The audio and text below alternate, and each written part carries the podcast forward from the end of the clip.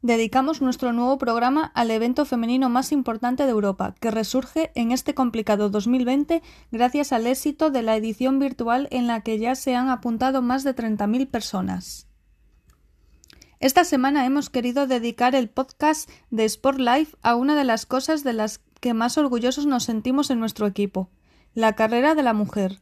lo que hoy es el mayor evento femenino de Europa, con más de 135.000 participantes en el 2019, nació de la redacción de Sport Life allá por los primeros días del 2004. El primer domingo de mayo de ese mismo año se hizo realidad en las calles de Madrid nuestro sueño de crear un evento solidario que impulsara la participación femenina en los eventos deportivos populares.